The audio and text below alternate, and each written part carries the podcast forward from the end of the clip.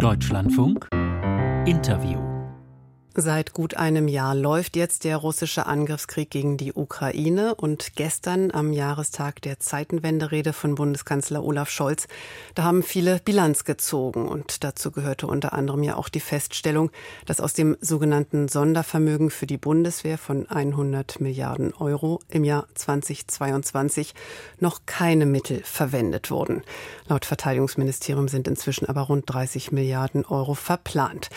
Die Union spricht dementsprechend nicht von einer Zeitenwende, sondern von einer Zeitenverschwendung. Und wir wollen die Debatte jetzt auch noch mal fortschreiben mit Marie-Agnes Strack-Zimmermann, FDP, der Vorsitzenden des Verteidigungsausschusses. Schönen guten Morgen. Guten Morgen. Hat sich die Koalition da im vergangenen Jahr auch teilweise verzettelt, zu viel verhakt in eigener Kritik und zu wenig Kernearbeit gemacht? Nein, das kann man so nicht sagen. Ich, dass die Opposition das so sieht, das ist legitim. Ich kann mir leider nicht verkneifen, heute am frühen Morgen darauf hinzuweisen, dass die CDU 16 Jahre lang die Ministerin beziehungsweise den Minister gestellt haben und diesbezüglich gar nichts passiert ist. Was passiert ist, ist vor einem Jahr, dass wir die Nachfolge des Tornados auf den Weg gebracht haben, der F-35, den schweren Transporthubschrauber. Wir haben die Digitalisierung des Heeres angestoßen und so weiter und so fort. Äh, aber richtig ist natürlich, dass sie 100 Milliarden nicht in einem Jahr ausgeben können, selbst wenn sie es wollten. Die Dinge müssen bestellt werden. Die Industrie muss das herstellen. Insofern ist der erste Schwung gemacht, aber diese 100 Milliarden oder das, was eben noch nicht verplant ist, muss jetzt auf den Weg gebracht werden. Gar keine Frage. Aber Sie hatten ja schon teilweise alle Hände voll zu tun mit Ihrer Kritik an Olaf Scholz. Ich denke da an Ende Januar, an das Rammstein-Treffen, als Sie festgestellt haben, Deutschland habe da leider gerade versagt. Sie sind keine Oppositionspolitikerin. Sie gehören einer Partei an, die die Koalition trägt. Hilft sowas? Wir sind seit oder wir sind gewählt worden in unsere Aufgaben und 72 Tage später hat Russland die Ukraine angegriffen. Da war alles, was ursprünglich geplant war, natürlich in der Geschwindigkeit obsolet.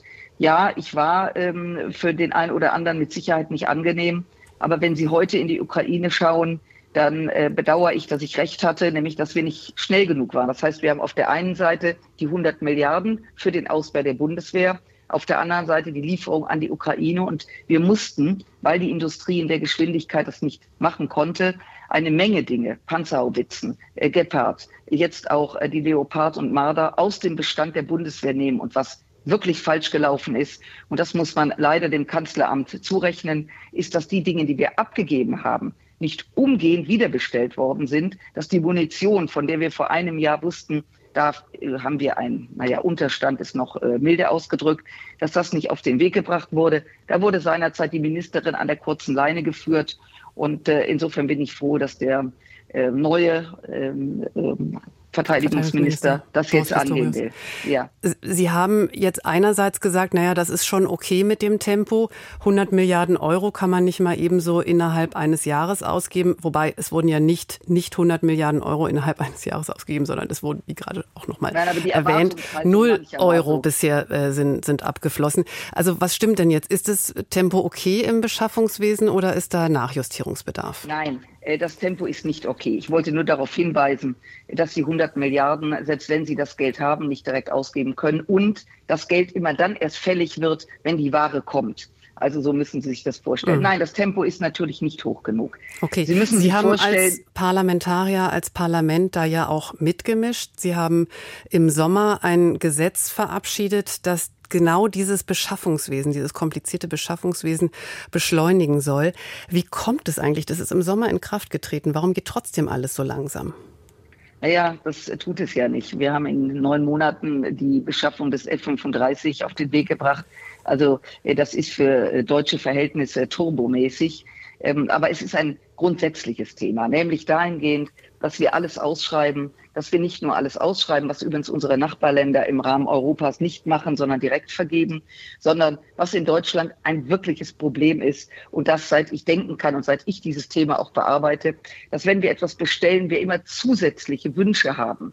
Das heißt, es gibt ja Dinge, die auf dem Markt sind, die auch unsere Partner haben. Das ist übrigens für die Interoperabilität von großer Bedeutung, dass man eben dieselben Dinge kauft, besser gesagt die gleichen und nicht eben unterschiedliche. Und da hat Deutschland die letzten Jahre immer, darf ich das so sagen, eine Extrawurst bestellt.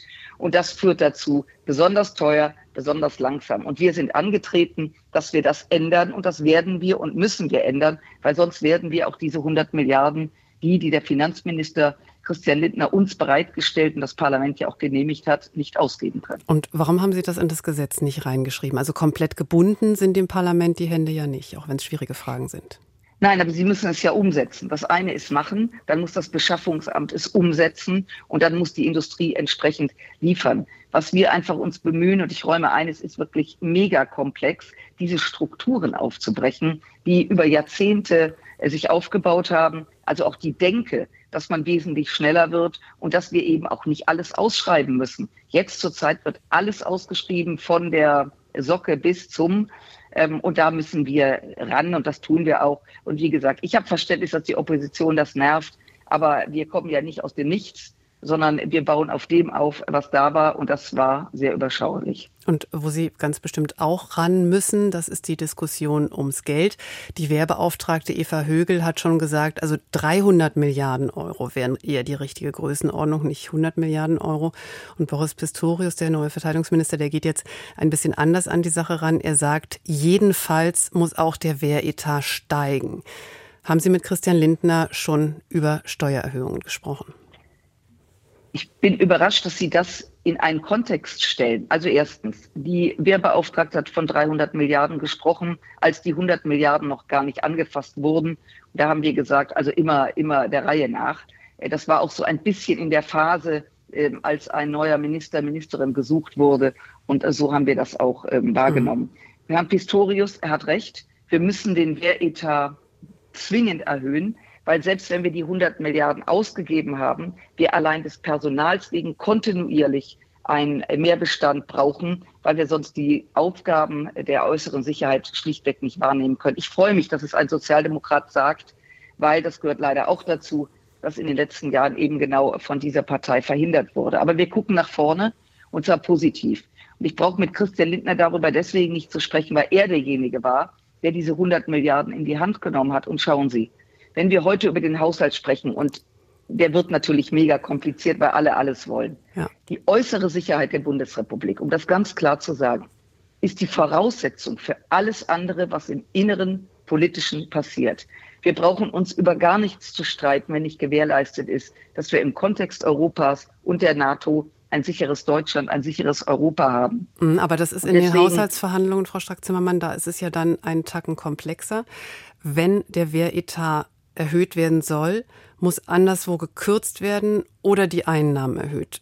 Was schlagen Sie vor? Ja, das, ja, das ist ja in, in diesem Haushalt gar nicht relevant. Schauen Sie, wir haben diese 100 Milliarden. Ich muss es jetzt leider noch mal wiederholen. Diese 100 Milliarden werden, wurden als Sondervermögen festgeschrieben, müssen jetzt ausgegeben werden. Die werden ja jetzt erstmal auf den Haushalt angerechnet. Genau. Das Geld ist das, ja da. Das ist klar. So, das habe ich zu trennen versucht. Also ich spreche jetzt genau. über die Haushaltsverhandlungen, die jetzt demnächst starten werden für 2024. Und da bleibt ja das Dilemma. Pistorius sagt, ich brauche mehr. Lindner sagt, der Deckel bleibt aber drauf. Also wie lösen Sie das?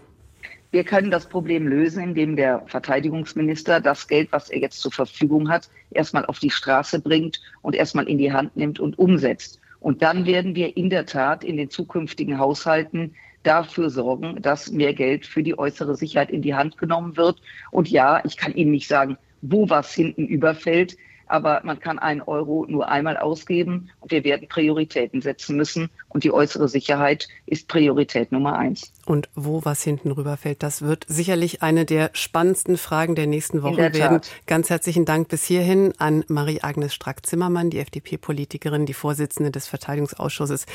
Wir haben verabredet, hier jetzt den Punkt zu machen, weil Sie los müssen. Danke für Ihre Zeit. Ich danke Ihnen.